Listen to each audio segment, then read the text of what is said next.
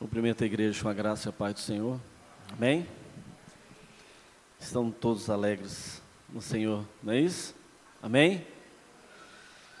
Irmãos, o tema de missões, 1 Crônicas 16, 31, diz assim: Alegrem-se os céus e a terra exulte, diga-se entre as nações, reina o Senhor. Esse tema da nossa campanha de missões, Davi foi ungido rei e acabará de levar de volta né, a arca da aliança, de onde Arão deveria ter saído. A presença de Deus não deveria saído do seu povo, e ele retornou com essa presença simbólica da arca da aliança. Neste contexto, Davi diz: Alegrem-se os céus e a terra, resulte, diga entre as nações, reina o Senhor. Ele declara e declama belíssima poesia ou esses belíssimos salmos né, que foram falados, foram escritos naquele tempo, demonstrando a alegria de quem tem de volta a presença do Senhor. A alegria de quem tem novamente Deus como único Senhor e Salvador. Ele já não tinha esse conceito na época, mas no contexto de hoje. Vale a pena ter lido o capítulo 16, se vocês leem todo desse livro, e dedicar-se com alegria daquele povo que sente novamente a presença de Deus é interessante meditar na alegria que eles tiveram naquele tempo, tendo de volta a presença simbólica de Deus. Fato que quando lemos todo o capítulo com pertence à divisa que está sustentado o tema, sugerimos nós como que nos inundamos de alegria que só podem sentir aqueles que conhecem a salvação em Cristo. Quando nós lemos esse texto, essa alegria que esse povo sentiu naquele tempo, nós sentimos hoje porque o Espírito Santo de Deus habita em nós, amém? Aprendemos aqui que não faz menor sentido sentir a presença do Senhor, ou mesmo ter a certeza da salvação que Ele oferece, se não tornarmos essa certeza pública, essa certeza propagada. Oferecer a salvação, o conhecimento de Jesus a todos. Aprendemos aqui que não faz sentido experimentar algo tão grandioso e não manifestar aos outros. Aprendemos aqui que não faz sentido os céus se alegrarem e a terra se exultar, mas se as nações ainda desconhecem o Deus magnífico e tremendo que faz todas essas coisas. Não faz sentido. Por essa razão que a igreja tem sim que propagar a palavra de Deus, por essa razão que sim que nós temos que investir em missões,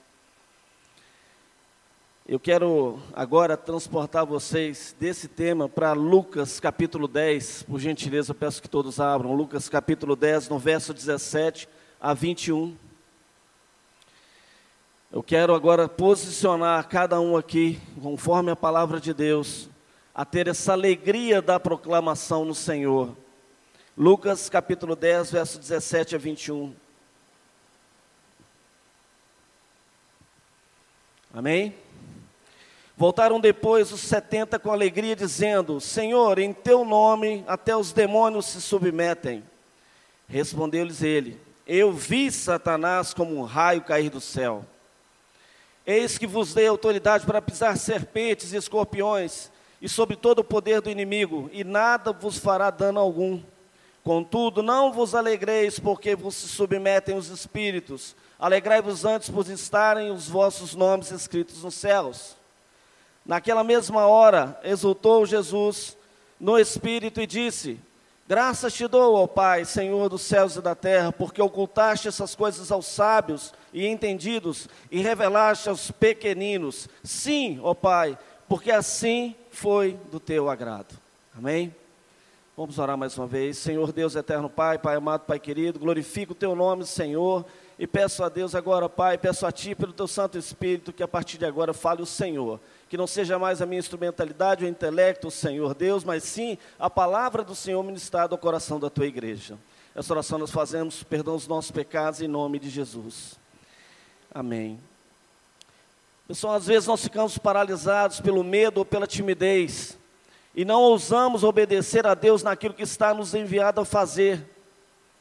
Isso acontece porque consideramos os riscos em detrimento dos frutos. Nós consideramos as dificuldades em detrimento aos benefícios, que é uma vida salva em Cristo Jesus.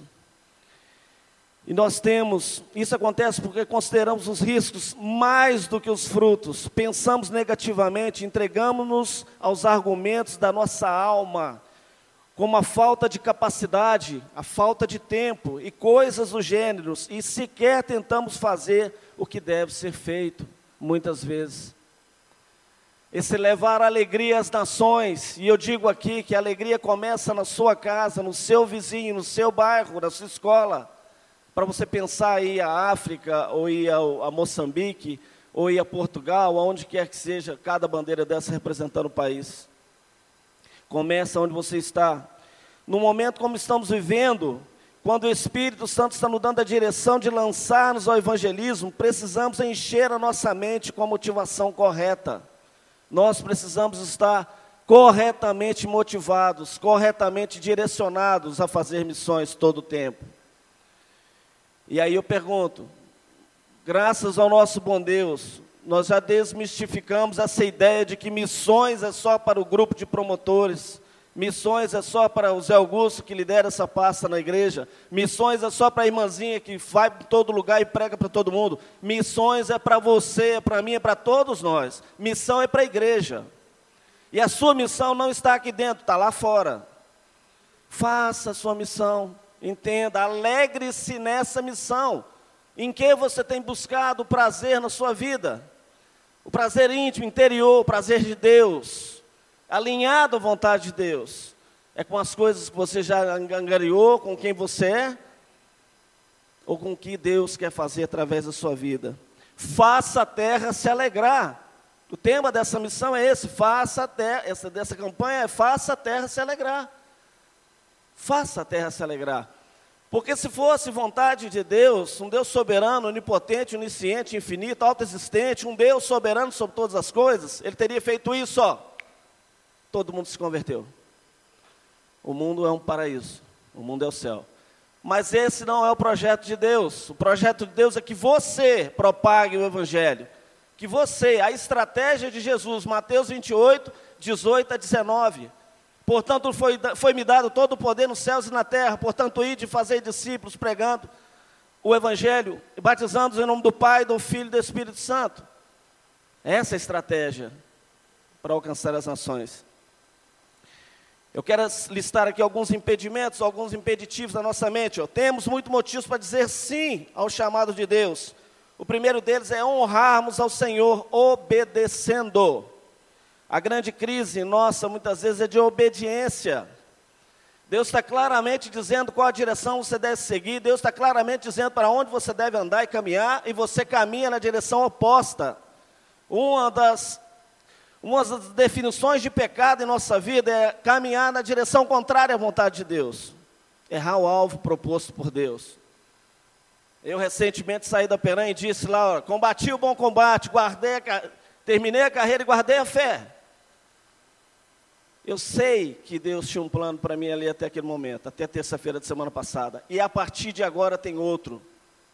E eu digo para vocês, é o alvo, eu estou perseguindo o alvo a qual Deus tem para a minha vida e tem para a sua vida. Qual o alvo da sua vida aqui, essa manhã? Qual alvo você tem? Ou você esse ano ainda não definiu o alvo?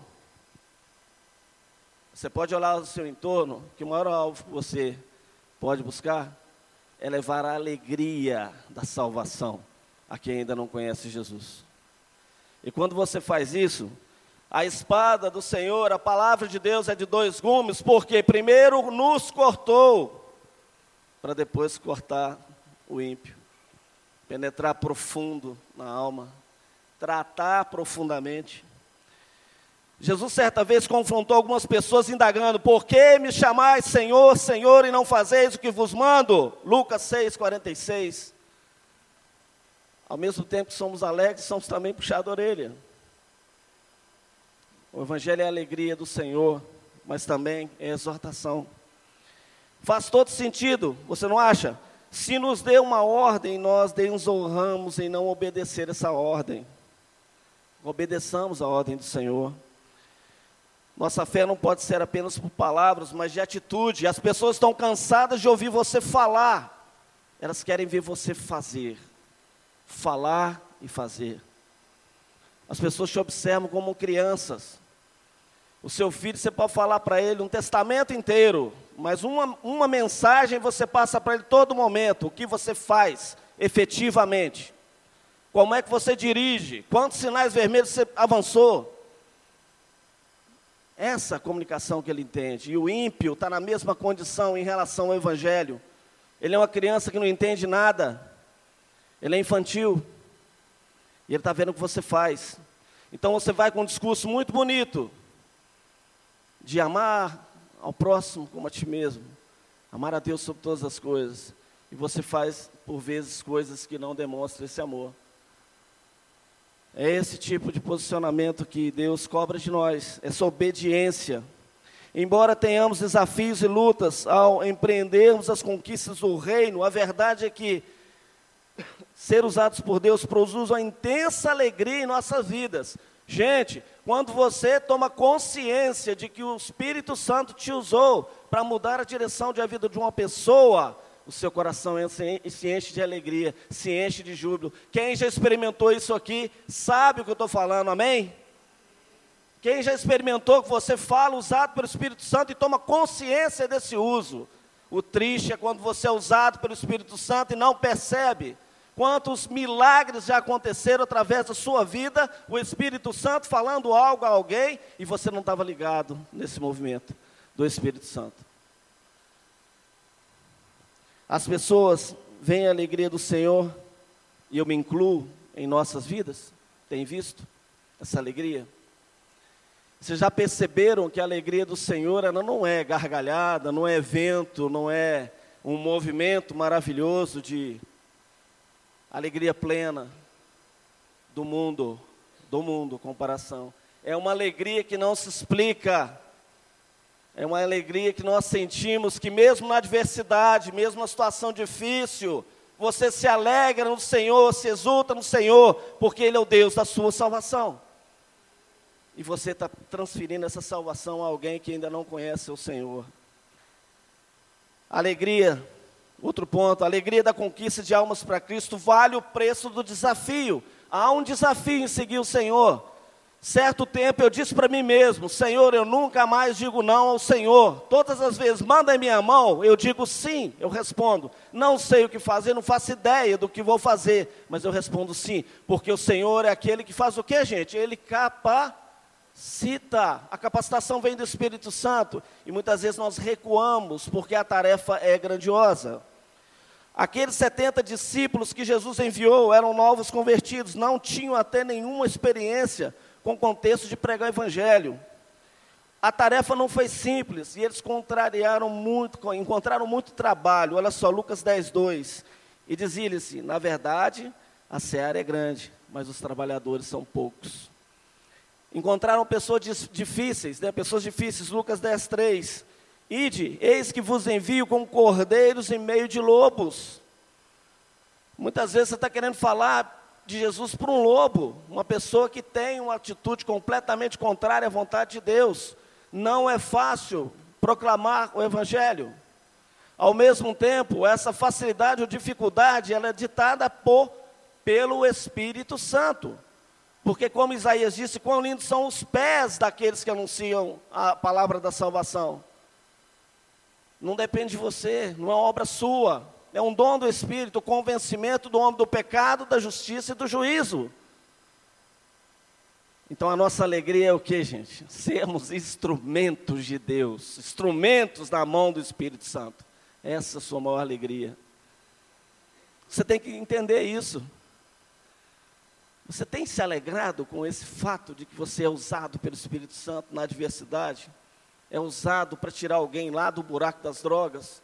É usado para entrar na casa de um casal que está derrubando a casa e você chega como pacificador.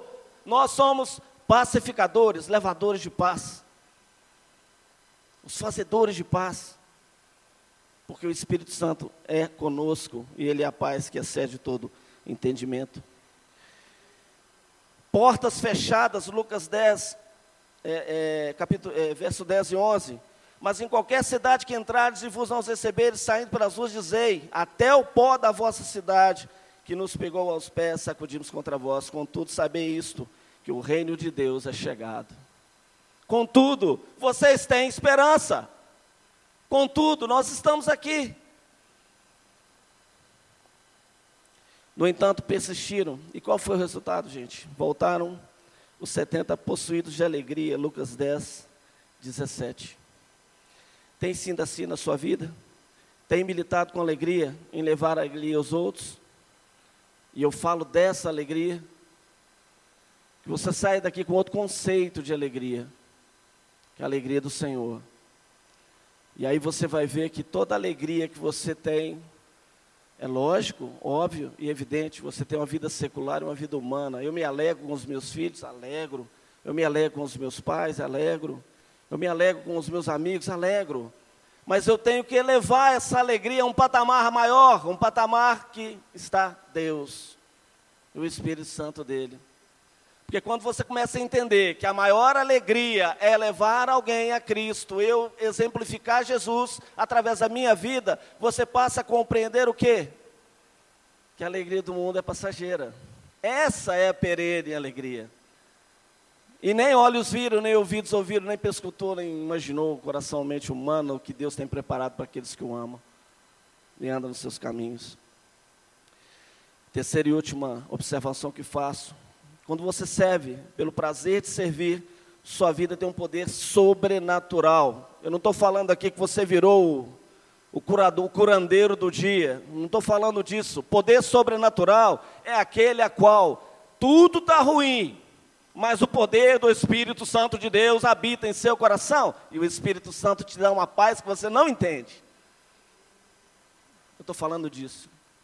Eu estou falando do sobrenatural vindo do Espírito Santo de Deus e testificado em sua vida através de uma vida reta diante do Senhor. A alegria do Senhor é nossa força. Neemias 8, verso 10. O próprio Jesus suportou em toda, em troca uma, suportou a cruz em troca de uma alegria que estava proposta. Hebreus 12, 2 fitando os olhos em Jesus, autor e consumador da nossa fé, a qual, pelo gozo que lhe foi proposto, suportou a cruz, desprezando a ignomínia, ou seja, a humilhação, o vitupério. Ele suportou, desprezou isso, porque é maior estar sentado à direita do trono de Deus. Amém? E nos garante estar com Ele na glória futura, na glória vindoura. E quando você vê o cenário escatológico do mundo hoje, a situação que o mundo se encontra, dificilmente eu consigo projetar 20, 30, 40 anos. Eu não estou dizendo aqui que é a data, porque ninguém sabe. Ninguém pode determinar uma data, mas os sinais sim. Eu sei quando vai chover, eu sei quando vai fazer sol. Quem é da roça sabe. Né? O barrado do dia fala muita coisa, amanhã fala muita coisa. Assim também falam os sinais da vinda da, de Jesus a segunda vinda, buscar a sua igreja. Mas por que a obediência gera tanta satisfação e alegria? Quando você obedece a Deus, há uma satisfação sobrenatural. Porque a colheita traz em si um sentimento de realização. Salmo 126, verso 6 diz assim: Aquele que sai chorando, levando a semente para semear, voltando com cânticos de júbilo, traz consigo os seus molhos. Olha o prazer, olha o júbilo em ver alguém que vivia nas drogas, em ver alguém que vivia no caminho do erro e ia totalmente transformado.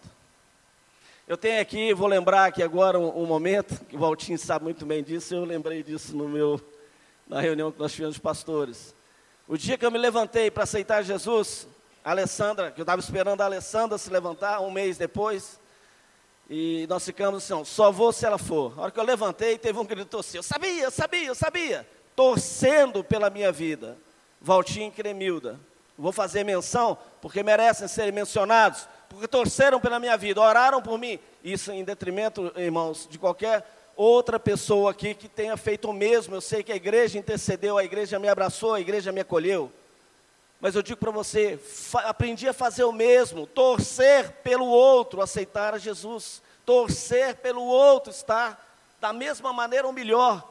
Liderança em igreja, você é líder, faça, produza líderes melhores que você. E quando você faz isso, você diminui, Cristo se faz maior na sua vida.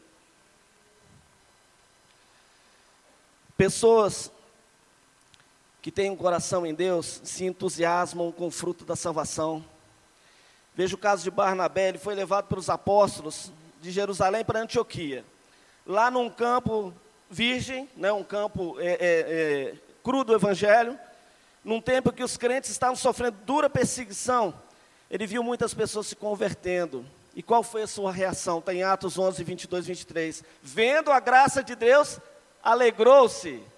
No meio de perseguição, no meio de confusão, no meio de um, de um povo que não tinha Deus e perseguia os cristãos, ele viu alegria ali. Porque quando um se converte, o que acontece no céu, gente? A festa no céu. Será que nós estamos ligados nesse céu e participamos dessa festa ou do prelúdio dela? Há uma preparação. Você começa a pregar o evangelho para alguém, falar de Jesus para alguém, na sua família, que seja, já começa a ter uma ideia assim, ah, é, realmente é Deus. É. Começa a festa no seu coração ligado no céu. Muita gente perde esse festejo. Homens e mulheres apaixonados por Deus têm prazer em ver a colheita acontecendo. Colher-lhe apraz ou você está indiferente? A colheita te traz prazer ou você está indiferente a ela? Já parou para pensar quantas pessoas modificaram sua vida nos últimos dois anos através da sua? Tem se alegrado com isso? Eu estou trazendo para você aqui uma visão diferente. A alegria naquilo que Deus já fez. A primeira delas, a salvação. A sua. E depois a daquelas pessoas que você já falou e teve a resposta do próprio Deus. Quando anunciamos o Evangelho, infligimos uma derrota ao império das trevas. Toda vez que a alma se converte, nós saqueamos uma alma das mãos e do império das trevas, das mãos de Satanás. Nós saqueamos o inferno. E eu posso dizer que a Bíblia é segura, muita gente irá assim para o inferno. Mas a nossa função é reduzir ao máximo o número dessas pessoas. Amém, igreja? É saquear mesmo o inferno. Os 70 voltaram para Jesus entusiasmados disseram, Senhor, em teu nome até os demônios se submetem, nos submetem. Lucas 10, 17. E Jesus respondeu, o que foi mais impressionante, ó, eu vi a Satanás cair do céu como um relâmpago. Ele já determinou que Satanás é um derrotado. Ele já é um derrotado. Nós vemos a narrativa de Lucas, a menção ao proto-evangelho, Gênesis 3,15. A mulher pisará a cabeça da serpente, a serpente lhe ferirá o calcanhar. Lhe darei poder de pisar serpentes. A serpente que ele fala é exatamente o poder das trevas que impede você de falar de Jesus, impede você de proclamar o evangelho. Ou seja, quanto quando pregamos o evangelho, não só os demônios que ali atuam são vencidos, mas o próprio Satanás é derrubado. Isso não é uma vitória maravilhosa? Não é motivo de júbilo? Amém, igreja? Só que a gente, para ver essa queda bem, é, bem patente, você tem que estar ligado nas coisas do Espírito. Nós que um dia fomos fustigados pelo império das trevas e que vemos o diabo produzindo tanta miséria em nossa geração, quanta coisa ruim tem acontecido. Podemos estabelecer uma vitória contra ele, é conquistar o território que estava nas mãos dele, passa para o Senhor Jesus. A expansão do reino de Deus. Eis que é chegado o reino de Deus à terra. Não na plenitude da glória, mas sim para a salvação daquele que crê em Cristo Jesus. Tem se alegrado com as suas vitórias frente ao mal? Tem tido essa alegria? Ou melhor, tem sido vitorioso e feito a terra se alegrar? Último pontinho. A salvação, irmãos, tem um valor imensurável para Deus. Jesus disse àqueles discípulos fiéis, Lucas 10, 20: mas não vos alegreis, porque se vos sujeitem os espíritos, alegrai-vos antes por estar o vosso nome escrito nos céus. Está entendendo onde está a alegria? Antes de você pensar assim, vou me alegrar em, ah, se converteram 10, 20, 30 pessoas, Deus já proclamou sua vida, alegre-se, porque o seu nome está escrito no livro dos céus. Amém? Em outras palavras, ter o nosso nome escrito no livro da vida é um argumento maior que todos. Todos. Qual o melhor lugar de você estar, gente? Na presença de Deus. Não tem dúvida. Agora imagine sermos instrumentos para escrever o nome de outras pessoas lá no hall da salvação. Você tem o seu nome escrito e você participa da escritura, da escrituração de todos os nomes que você conquistou para Jesus. Você tem parte nisso. É uma alegria que não tem fim. Se você não está sentindo essa alegria, se você não tem noção dessa alegria, busque no Senhor, busque nele. Falei, Deus, me dê como Davi recebeu a alegria da salvação. Porque quando você tem alegria na sua salvação, você tem alegria na salvação dos demais. A gente não pode dar aquilo que a gente não tem. Não adianta você dar alegria a alguém se você não tem alegria em si mesmo, pela salvação recebida. Ninguém consegue dar a outro aquilo que não possui. Eu não estou dizendo que você não é salvo. Eu estou dizendo que você não tem alegria muitas vezes. Eu não estou dizendo que você perde ou ganha salvação. Isso nós não cremos. Uma vez salvo nas mãos de Jesus, salvo eternamente. Nada nos arrebata das mãos de Jesus. Porém, eu estou dizendo sobre a alegria dessa salvação. Tanto é fato que Davi pediu, Senhor, devolva-me a alegria da minha salvação. Foi por isso que Jesus não se conteve ao encerrar aquele momento dizendo assim, diz a Bíblia, Lucas 10, 21, naquela mesma hora se alegrou Jesus no Espírito e disse, Graças dou, ó Pai, Senhor do céu e da terra, porque escondeste essas coisas aos sábios e inteligentes e as revelaste às criancinhas. Assim é, ó Pai, porque assim te aprove. Prazer no coração de Deus, que nós conheçamos esse prazer. Como criancinha. Lá no diálogo com Nicodemos, você vai entender isso nos despir de nós mesmos, das nossas vontades, dos nossos desejos, dos nossos ter, dos nossos ser, para estar realmente nu, nus diante de Deus, no sentido espiritual. Senhor, me conhece, me sonda, eu sou completamente transparente na tua, na tua presença. E é aí que vem a alegria do Senhor, porque Ele diz, olha só no final, porque assim te aprove, porque assim é prazer do Pai. Assim como ele disse no batismo de Jesus: Este é o meu filho amado a quem tenho prazer. E nós somos o quê? O que, é que nos tornamos quando estamos em Jesus? Filhos de Deus. Então ele tem prazer em nós. E nós precisamos sentir esse prazer. O privilégio desta hora é tremendo. Não podemos perder essa oportunidade, irmãos, de sentir esse prazer, essa alegria. A alegria da salvação é, você. Eu sou de rir pouco, eu, eu, é, eu tenho um semblante mais carrancudo, mas eu tenho uma alegria no meu coração de ser salvo em Cristo Jesus, que você não tem ideia. A mudança de rota que eu tive na minha vida, o inferno ao qual eu saí, e eu era gente boa, gente maravilhosa. Eu era bonzinho, eu cuidava dos meus pais, eu nunca fui de fazer nenhuma calhordice com menina, eu nunca fui a pessoa ruim, mas eu não tinha Deus. Eu não tinha Jesus no meu coração. E depois que ele veio habitar no meu coração, a alegria veio. E eu glorifico a Deus. Você tem condição de se lembrar o primeiro dia que Jesus passou a habitar no seu coração? Que trouxe sobre você a alegria? Lembra? Se você esqueceu, peça a Deus para trazer até os detalhes, os mínimos detalhes. Se te faltou a memória. E ele vai fazer, tá, gente? Ele faz. Faça, para finalizar, faça a sua casa se alegrar, seu vizinho se alegrar, seus colegas de trabalho se alegrar, seus colegas de faculdade, seus filhos, a sua esposa. E ó, e essa alegria vai até os confins da terra, para a honra e glória do Senhor. Amém?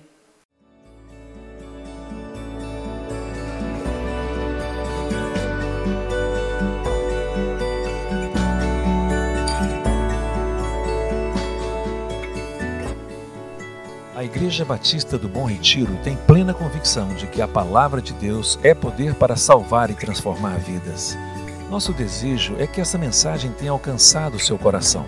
Para saber mais sobre quem somos e em quem acreditamos, acesse ibbr.patinga.com.br.